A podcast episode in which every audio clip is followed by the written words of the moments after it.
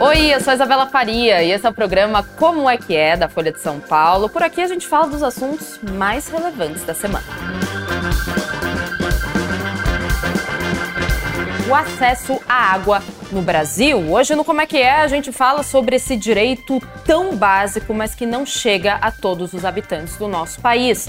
A gente vai contar a história de algumas dessas pessoas e a gente vai também tentar explicar o que toda essa situação tem a ver com o Congresso e com emendas parlamentares. E para falar sobre isso e para explicar por que, que isso acontece, a gente tem Arthur Rodrigues no Como é que é, fazendo sua estreia aqui no programa. Ele que é repórter de Poder da Folha e aceitou nosso convite para falar sobre essa questão tão complexa, mas que este repórter aqui, Arthur Rodrigues, e toda uma equipe também por trás de outros repórteres fizeram uma cobertura exemplar chamada Política da Seca, uma série de reportagens especiais que contou justamente sobre isso, né, Arthur? Muito obrigada por topar ver como é que é, para contar um pouquinho também da experiência de vocês, como é que foi viajar, como é que foi falar com essas pessoas. Obrigadão, viu? Obrigado, eu que agradeço. Boa noite, Isabela, boa noite a todos. Maravilha. Pois é, foi um trabalho grande aí, a gente rodou muita estrada, às vezes teve que é, descer do carro e sair andando em uns lugares onde os carros não chegavam. Então foi um trabalho bem exaustivo mesmo. Em lugares bem remotos, né? Vocês foram para cinco estados do Nordeste, é isso? Quais Ex que foram? Exato, a gente foi para Alagoas, Pernambuco, Bahia, Rio Grande do Norte e Piauí. Perfeito. E de onde surgiu a ideia de falar sobre a água no Brasil? Como, como, da onde, qual foi o pontapé inicial para essa série de reportagens? Então, fala-se muito na questão do orçamento secreto e a gente passou a ver diversos casos ali de denúncia de corrupção relacionada a companhias ali, como a Codevasp. Então a gente começou a ver muita doação de equipamentos. Entre esses equipamentos tinha uma figurinha carimbada que é o carro-pipa. A gente chegou a flagrar umas imagens antes da eleição é, que a gente fez de drone de dezenas de veículos, incluindo um monte de carro-pipa. Depois da eleição, a gente olhou, cadê os carros-pipas? Não tinham mais carros-pipas. A gente falou, bom, vamos ver para onde vão essas coisas. Aí a gente começou a ver o quanto essa questão da água era uma questão simbolicamente importante nessas regiões do semiárido. Embora no volume de dinheiro ela não seja o maior gasto, simbolicamente é uma das coisas que o deputado, o senador mais posta na rede social deputado senador pode gastar zilhões ali com um trator, mas ele não vai deixar de postar o momento que ele fura um poço a água sai no meio de uma comunidade seca, é uma imagem muito plástica. Mesmo que depois de algum tempo você vá ver que essa água vai ser salobra e ninguém vai utilizar esse poço, né? Isso acontece. Perfeito. Vocês, inclusive, conversaram. Depois eu quero saber de alguns depoimentos dessas pessoas com quem vocês conversaram. Água salobra, ou seja, água com sal água do mar, água que não dá para beber. Exato, é uma água nada. que não é potável. Em geral, a água do, do semiárido, água que subterrânea, ela muitas vezes não é, não é potável e se não tiver um dessalinizador no poço, ninguém consegue beber. Então, às vezes, o poço, como um rapaz que eu encontrei me falou, serve apenas de enfeite ali. Então você falou que caminhões pipa estavam ali bonitinhos, estacionados durante as eleições e logo durante o período eleitoral e logo depois sumiam. Ou eram abandonados, porque tem partes nas reportagens de vocês que mostram caminhões pipa também enferrujando ali no meio do semiárido e caixas d'água também que, né, teoricamente seriam tão uma, uma forma também do vereador ali, do, do político postar no Instagram, falar: olha, uma inauguração de uma caixa d'água. Mas esses lugares são literalmente abandonados, né? Exato. A gente sabia que eles tinham esses estoques de caixa d'água, a gente chegou a ver em algumas ocasiões, mas a gente. O que deu o principal, é, digamos, o início ali, o. O pontapé, inicial, pontapé né? inicial foi quando a gente encontrou um estudo da Embrapa, e esse estudo falava o seguinte: olha, tem essas 61 cidades aqui que são as prioritárias para esse tipo de política, para colocar cisterna. E a gente falou: bom, vamos ver se essas cidades são essas aí que estão sendo atendidas. Uhum. Aí quando a gente foi ver, elas estavam sendo completamente ignoradas. Aí a gente pegou uma versão ampliada do estudo com todas as cidades do semiárido. E aí a gente conseguiu cruzar todos os dados inicialmente de caixa d'água é, e cisternas, que são umas caixas d'água maiores, né? Sim. E a gente cruzou isso e verificou que os locais não estavam sendo atendidos, os locais prioritários, e que esses redutos dos deputados, que já são atendidos há muitos anos, muitas vezes estava sobrando, né? Tanto é que eu cheguei durante a pesquisa, antes da gente viajar, eu comecei a fuçar no Facebook, tem um, um espaço lá que é para venda de equipamentos. Eu encontrei uma caixa d'água lá por 400 reais com o símbolo da Codevasp. Nessa cidade que é Campo Formoso, o reduto de, de um desses deputados importantes. E você tá. Já que você entrou na Codevasp, eu acho interessante, muito importante, porque a gente começar a entrar nesse assunto. Porque é muito complexo. Porque quando a gente fala de acesso à água, a reportagem, as reportagens de vocês deixaram isso muito claro. Há uma desigualdade. O Brasil já é um país desigual por si só, mas há uma desigualdade também justamente em infraestrutura de combate à seca. A gente tem lugares na Bahia, como vocês mesmos escreveram, lugares na Bahia com uma infraestrutura impecável, com acesso à água muito facilitado, como você disse, regiões do semiárido com água salobra. Da onde que vem essa desigualdade na hora de lidar com a seca? E o que, que o Congresso e você falou do, do orçamento secreto. O que, que o Congresso e o que, que, as emendas parlamentares têm a ver com isso? Vocês falam muito de emendas parlamentares. Por quê? O que está acontecendo ali? É, na verdade, o tema central da nossa reportagem, além, além da questão humana, são como as emendas parlamentares conseguem distorcer os recursos. Né? Hum, que sentido? O, o, Brasil é um país que você tem recursos limitados, né? Uhum. E aí, o que aconteceu? Durante o governo Bolsonaro, isso foi mantido no governo Lula, o Congresso passou a ter um, um, um, poder inédito em controlar onde você ia gastar o dinheiro das políticas públicas no Brasil. Perfeito. Essa questão da seca, é, ela foi praticamente terceirizada para o Congresso. E aí você parou de ter políticas de Estado. Por exemplo, existia um programa que chamava Programa de Cisternas, que ela, eles já chegaram a fazer 140 mil cisternas em 2014 e no ano passado foram 5 mil. E esse programa era feito como uma política de Estado, nos locais mais importantes, por uma entidade séria ligada ao setor que conhecia a área. E as cisternas, elas são equipamentos que dão autonomia né, à população. Então ela capta a água da chuva e a pessoa passa até aquela água. E essa pessoa passa a não precisar mais desse político, né? E o que os políticos fazem? Eles distribuem caixa d'água. Você dá a caixa d'água, o cara que precisa da caixa d'água, ele vai precisar do carro-pipa também. E quem que vai fornecer o carro-pipa? Esse deputado. E quem que vai autorizar a entrega de água? O prefeito. Então, você gera um ciclo de dependência da população. O caso das emendas é a questão é o que simboliza, por exemplo, no começo do governo Bolsonaro, o total de emendas era de 13,9 bilhões. Uhum. É, nesse ano, até setembro, tinha sido 26,3 bilhões. Para você ver, poucos anos, o nível de protagonismo que o Congresso passou a ter. E aí a Codevasp e o Denox e outros órgãos federais, eles são um canal para você despejar essa emenda. Perfeito. Inclusive a Codevasp tem um catálogo que parece de uma loja, onde o deputado pode simplesmente falar: ah, eu quero três poços, quero dois tratores, quero 20 cisternas, mil caixas d'água para essa cidade, para essa cidade, para essa cidade. E aí, basicamente, não tem estudo nenhum. Ele manda para a cidade e a partir desse momento, muitas vezes o governo federal nem sabe o que aconteceu com essas coisas, porque aí passa para a prefeitura ou para uma entidade.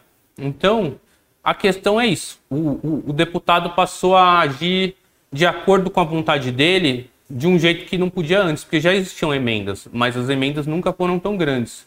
Então, era justamente isso que eu ia te perguntar. É, dá para a gente rastrear quando essas práticas começaram? Desde o governo Bolsonaro, quando as emendas parlamentares ganharam mais espaço? Ou antes a gente já tinha, já dava para identificar esse tipo de relação política com a água, até mesmo através de trocas de favores. Era, talvez fosse algo mais local antes da. Sempre existiu, né? Sempre existiu a indústria da seca, digamos assim, indústria tá do carro-pipa e aquela coisa do político, é, que é um político influente na região, que, que é o cara que distribui essas coisas. Uhum. O que mudou é que essa política foi turbinada por um volume inédito de dinheiro, enquanto as políticas que o governo fazia com racionalidade, elas foram desmontadas.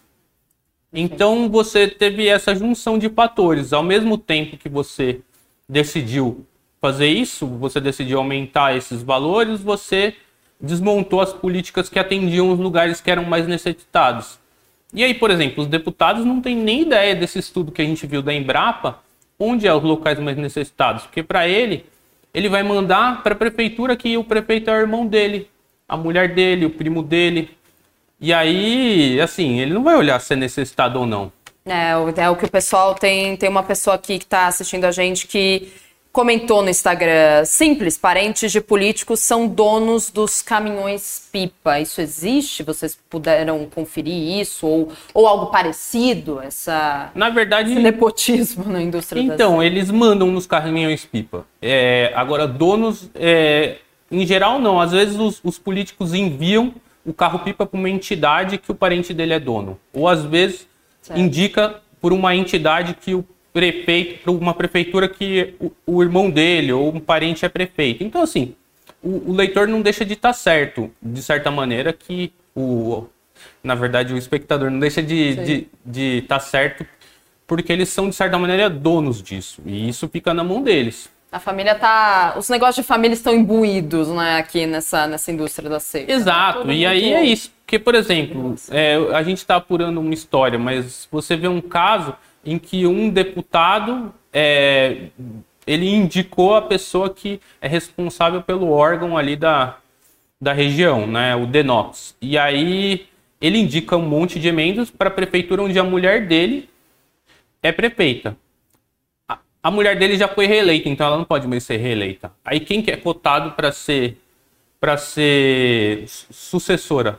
A sobrinha dele. Então fica tudo em família sempre. Exato, tudo em família, tudo dentro da família. O Alan Carlos está aqui no YouTube dando o depoimento dele. Sou morador do sertão do Nordeste. Há muitos locais com água subterrânea, mas faltam investimentos para alocar poços, porque é bem caro. É, agora a gente pode partir para a parte mais humanizada dessa história toda, agora que você já explicou para a gente um pouquinho da área mais política Sim. dessa apuração de vocês. O que vocês ouviram? Quais as histórias mais impressionantes que vocês ouviram? Porque pelo que a gente lê nas matérias, são pessoas que andam dezenas, centenas até de quilômetros ou se locomovem, seja lá se a pé ou, ou eu lembro de uma história que era uma família que ia com um burrinho de carga, é, levando essa família por esse caminho para conseguir água para beber. Então, eu fui por Sertão de Alagoas e ali você passa nas estradas, você só vê gente levando água de moto, de burro, a pé, de bicicleta, nas costas, de tudo quanto é jeito você vê gente levando água de um lugar para o outro. As pessoas passam grandes períodos do dia buscando água para fazer vários, várias coisas, porque ela não precisa só de água potável. Que, que, às vezes ela pode comprar uma água potável. Ela precisa de água para lavar louça, lavar roupa, precisa de água para tomar banho. São é, tarefas que exigem quantidades grandes de água. Como são lugares muito pobres, às vezes a pessoa tem uma agricultura de subsistência, então é uma, mais uma quantidade de água. Como é uma agricultura muito pobre, às vezes a pessoa cria um bodezinho, ou para vender ou para comer, mais água que precisa. Então, ela precisa ficar buscando água para satisfazer isso. A gente encontrou de pessoas que faziam várias vezes por dia um trajeto de uma, duas horas. Acordavam às quatro da manhã para buscar em muitos casos mulheres, porque os homens saíam para trabalhar em outros lugares e as mulheres ficavam responsáveis. Então você via aquelas mulheres de jegue andando em serras assim, é, lugares muito acidentados e aí isso é, era grande parte do dia delas. Mas uma das histórias que era mais comovente que eu vi era de uma senhorinha. Ela morava numa cidade que mora numa cidade que chama Mata Grande e ela tava morava no alto de uma serra.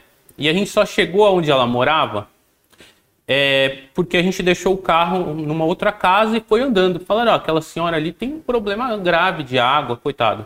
E aí a gente foi. Chegamos na casa dela, assim, se nem a gente chegou de carro, imagina um caminhão pipa, né? Não chegava. E o que, que ela fazia? Era uma senhora muito pobre que morava com a mãe, uma mãe de 80 anos, e ela beirando 60, e ela pegava pouco dinheiro que ela tinha e comprava água.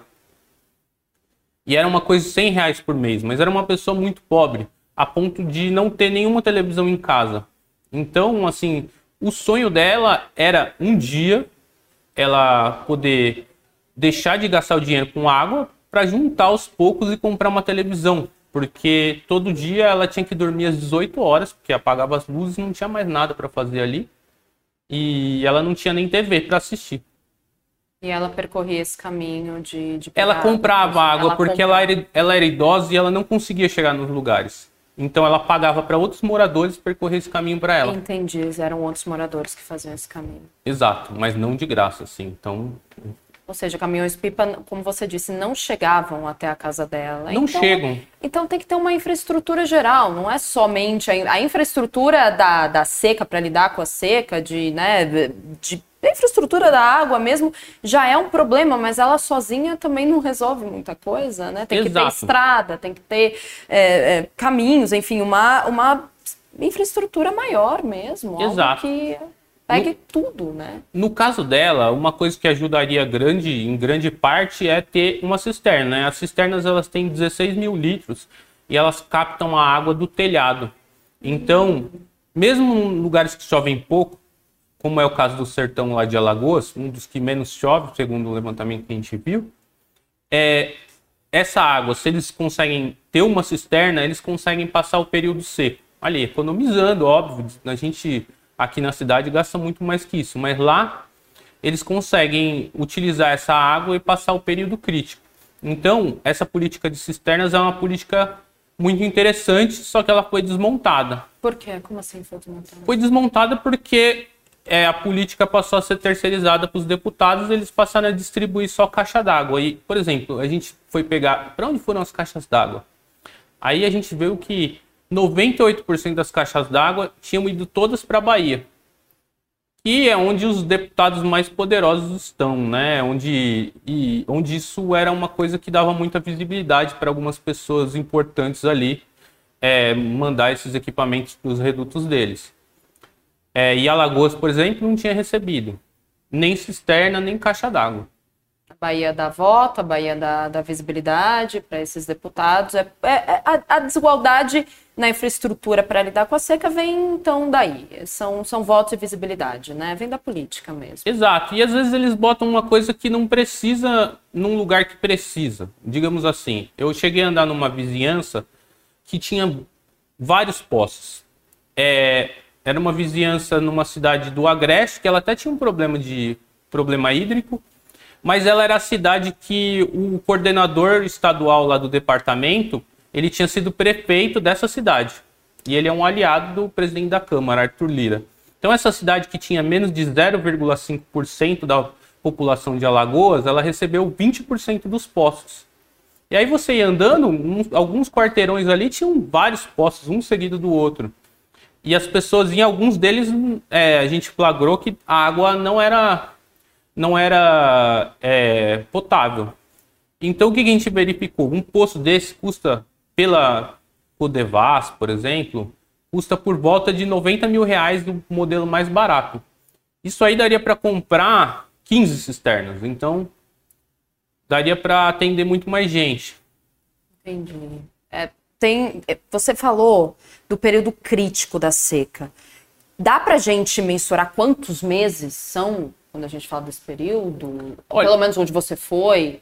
É, lá o pessoal dizia que, que o período mais complicado, assim, dependendo do, do, do da região do semiárido, é, é um tempo e é, é, é um período do ano ali mais ou menos igual, mas muda um pouco. Tá. E às vezes eles falavam num período de três, quatro meses que era mais complicado. Porque o pessoal está perguntando justamente sobre mudanças climáticas e seca. A gente tem aqui uma pessoa essa se... perguntando: essa seca na região norte vai agravar a situação da água naquela região? Quando a gente tem uma seca grande, é... as coisas pioram ali, sempre, né? É, na verdade, é, sobre a questão da Amazônia e, e o Nordeste, é, são questões diferentes, mas que obviamente estão interligadas, né? E a gente já viu que, que o fenômeno do El Ninho, por exemplo, deve diminuir a quantidade de chuvas no Nordeste. Então, essa situação vai ficar pior, porque o Nordeste, por exemplo, eles têm só 3% da água reservada. Você passa por lá, não tem rio, essas coisas cheias que nem fica aqui em São Paulo, aquelas represas. Então eles precisam de lugares onde guardar a água, né? Então, mesmo que chova, eles não têm um lugar. Então você junta a seca com, com a falta de infraestrutura, né? E ainda as mudanças de temperatura. Você acabou de responder, então, uma pergunta da, de quem está assistindo a gente. Ramon Raquel está dizendo, Isa, ótima pauta, obrigada. O cumprimento das políticas públicas, então, instrumentos que fazem que a pouca água que chega nesses lugares menos abastecidos, justamente, está em risco com as ondas de calor e o nível de temperatura? Está, né? Sim, a, a tendência é, é, piorar, porque vai chover menos e essas políticas a gente não vê nem sinal delas serem mudadas. Na verdade, elas estão sendo aumentadas. O governo atual ele está aumentando a quantidade de verba e a quantidade de poder para esses parlamentares continuar fazendo esse tipo de política. Sem qualquer tipo de planejamento, como você está falando é, agora. Eles prometem resgatar esse programa das cisternas é, se de fato ele sair do papel, já vai ser um avanço, mas por enquanto isso não está beneficiando ninguém no momento. Quais são os problemas adjacentes a essa falta de água, Arthur? Por exemplo, vocês escreveram sobre doenças. Exato. Obviamente, quando, quando a gente fala de água potável, quando você bebe uma água que não é própria para beber, doenças aparecem. Mas o que me chamou a atenção nessas reportagens também é que vocês escreveram sobre conflitos. Conflitos em relação à água e também em relação às, às tribos indígenas nos locais. Você pode explicar pra gente, Sim. tanto da doença quanto dos conflitos? É, então, como você tem recurso escasso, você gera uma eterna briga pela água, né? E pelos recursos. Às vezes uma pessoa tem cisterna e a outra não tem, e ela acha que deveria ser dividido às vezes uma pessoa tem acesso a uma fonte dentro da propriedade dela e ela fecha, outras pessoas deixam aberto. É, você tem muita briga por, por causa disso, por causa dessas fontes de água. E tem a questão de saúde, né? Por exemplo, um colega nosso, o João Pedro Pitombo, ele foi na cidade de Betânia do Piauí, que é uma cidade que nem na zona urbana ela tem água encanada. E aí. Nem na zona urbana. Porque, é... porque vocês focaram no semiárido, são, são áreas mais rurais. Mas vocês também foram para cidades maiores. Hein? Exato, a gente põe nas cidades. Geralmente as pessoas que estão numa situação pior moram na zona rural. Sim. Inclusive nas cidades, é, os carros-pipas costumam chegar. Uhum. E aí você tem aquela dependência do político, mas a gente é. foi nas, nos lugares onde a situação estava pior. Mas mesmo nas cidades você tem esse problema. Nessa cidade, por exemplo, todo mundo é atendido por carro-pipa.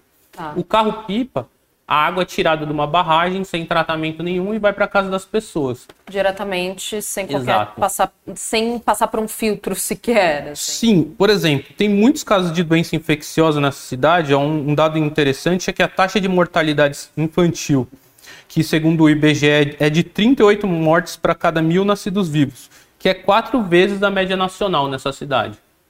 Por causa da água contaminada a gente acredita que esse seja pelo menos um dos fatores que influencia isso. Mas tem muitos casos de diarreia, as pessoas não sabem, é, enfim, elas não têm nenhum outro recurso para tratar essa água e transformá-la em água potável. Então, esse é um problema crônico desses lugares também. É, são águas com, com, com, todos os tipos de sujeira, incluindo coliformes fecais. Exatamente. Inclusive, a gente já chegou a, a encontrar é, relatório da CGU falando que mesmo água, de, água que era levada para os lugares tinham coliformes fecais e até lugares onde eles perfuraram poços também não, não, tinham água própria, com vários tipos de contaminação. Já que você entrou no assunto cidades, a gente tem Raquel aqui novamente com outra pergunta. Cidades que não necessariamente têm problemas hoje com abastecimento, por exemplo, São Paulo, né? Pelo menos a maior parte da cidade de São Paulo, mas que tiveram um histórico disso, como a crise da Cantareira que a gente viu, que 2021 ali foi uma crise um pouco menor que a gente teve outros anos atrás, alguns outros anos atrás, mas tudo isso aqui, então, essas cidades que não necessariamente têm problema hoje com abastecimento, tipo São Paulo, tem risco de perder a, a capacidade, tem risco de da infraestrutura piorar quando a gente fala de, de água, de abastecimento de água, ou quando são cidades maiores, com maior visibilidade, com maior poderio político, o pessoal dá um jeito de manter. Assim. eu acho que tem problemas, inclusive em São Paulo você tem questões cíclicas, né? Porque quando você tem um período de seca, começa a ficar ameaçado. Sim. Devido à crise hídrica que a gente teve, eu cheguei a cobrir bastante. A São Paulo aumentou bastante a, in, a infraestrutura de armazenamento, de ligação entre as represas, então ela melhorou. O caso de São Paulo eu sei que melhorou bastante Mesmo assim, quando você tem uma crise hídrica, você tem problemas, por exemplo, regiões mais afastadas da cidade, periferia. Na periferia, por exemplo, você nota que seja as pessoas que andam pela periferia podem notar que em alguns lugares as pessoas têm mais de uma caixa d'água. Isso aí é uma coisa que acontece porque muitas vezes a água não chega nesses lugares, então eles precisam ter mais água armazenada, né? A pessoa que mora num apartamento aqui em Genópolis dificilmente vai ter esse problema, mas a pessoa que mora em Parelheiros às vezes pode ter. Perfeito. A gente tem algumas outras perguntas aqui, mas antes de falar delas, eu queria falar um pouquinho do serviço do jornalismo, do jornalismo, porque, gente, é reportagens existem, reportagens especiais como essa existem para contar histórias das pessoas, para a gente se debruçar sobre o sertão do Brasil, que é um país muito desigual. Nós que vivemos em uma cidade enorme como São Paulo ou outras capitais metropolitanas, enfim, que são mais cosmopolitas, a gente esquece que é isso. Tem pessoas que não têm água para beber e o jornalismo serve para isso. Coberturas especiais servem para isso. E eu quero te perguntar houve alguma mudança do poder público em relação à infraestrutura da indústria da seca depois que as reportagens foram ao ar? Alguma coisa mudou? Bom, por enquanto o que aconteceu é que a Codevasf, por exemplo, anunciou que ia criar uma comissão para averiguar os dados, as, as, questões que a, gente, que a gente mostrou, né? E logo depois disso a gente ficou sabendo que a CGU é, já tinha uma apuração acontecendo que ela constatou exatamente a mesma coisa que a gente, que é que o governo direcionou obras hídricas e obras que a gente nem chegou a, a, a analisar até agora, que são barragens, obras mais caras, para regiões que também não precisavam. Então, assim, tem coisas acontecendo, né? A Codevasp iniciou essa investigação. Às vezes demora um tempo, mas quando a gente faz uma matéria dessa, a CGU vai atrás, o, o TCU vai atrás, então esses, o Ministério Público começa a investigar, a gente mesmo começa a receber denúncias de, de, de, de irregularidades, Sim. então aconteceu isso, mas por enquanto o que aconteceu é que a Codevasp anunciou que ia, é, ia realizar essa comissão com diferentes pessoas ali para avaliar os casos que a gente mostrou, principalmente os casos em que a gente mostrou caixas d'água armazenadas de maneira errada, questão de venda dos equipamentos, esse tipo de coisa vai ser analisada. Ou seja, confirmaram as histórias, as histórias que vocês trouxeram nessas reportagens. A, a série de reportagens, ela continua ou não? Ela já, já... Não, ela continua. É, na semana que vem ainda deve sair uma reportagem e enquanto tiver assunto a gente vai continuar trabalhando, mas pelo menos uma reportagem a gente está escrevendo agora. Perfeito. E minha última pergunta é sobre soluções. Se vocês ouviram especialistas ou até mesmo as pessoas que estão ali, né, querendo uma solução, existe algo a curto prazo, a longo prazo que que possa melhorar a vida dessas famílias para que a gente não tenha a senhorinha que tem um sonho de ter uma televisão, mas o dinheiro que ela economiza vai para água. Tem alguma solução? Tem eu acho que é você voltar a ter políticas de Estado feitas com base em estudos, com base em técnicos, com base em racionalidade. Você, quando vai fazer uma política, você analisa a demanda, que tipo de equipamentos precisa aqui. Por exemplo, às vezes eles botam um poço no lugar onde precisa de uma cisterna e uma caixa d'água no lugar onde precisava de um poço. Você precisa de gente que analise, aparato do poder público que analise tecnicamente o que, que você tem que fazer? Porque se você. Os, os deputados e senadores, eles acham que ninguém conhece melhor que eles os lugares. Mas na verdade, o lugar que não tem senador nem deputado, ninguém conhece, né? Uma cidade pequena. Então você precisa do Estado agindo, não só a política. Embora a política não deva ser criminalizada e seja legítima, você não pode terceirizar para a política uma política de Estado. Perfeito. Você precisa de políticas públicas e não de visibilidade para voto, para deputado botar no Instagram, como você falou no começo das nossas conversas, quando a água brota, que é uma Ex água que esses moradores, habitantes com quem vocês conversaram, não vêm. Exato. A gente precisa da política pública além do like, digamos assim. Além do like. Perfeito, perfeito. Arthur Rodrigues, repórter de política da Folha. Muito obrigada, Arthur. Obrigado. Muito obrigada por. É falar um pouquinho mais dessa cobertura e parabéns a você, parabéns aos outros repórteres, que é um timaço que está por trás dessas, de todas essas reportagens. Muito obrigada, volte sempre. Por favor, venha mais vezes. Obrigado e obrigado a todos aí que estiveram assistindo. Valeu. E muito obrigada a você também que assistiu Como é que é dessa quinta-feira. Amanhã espero vocês. Tchau.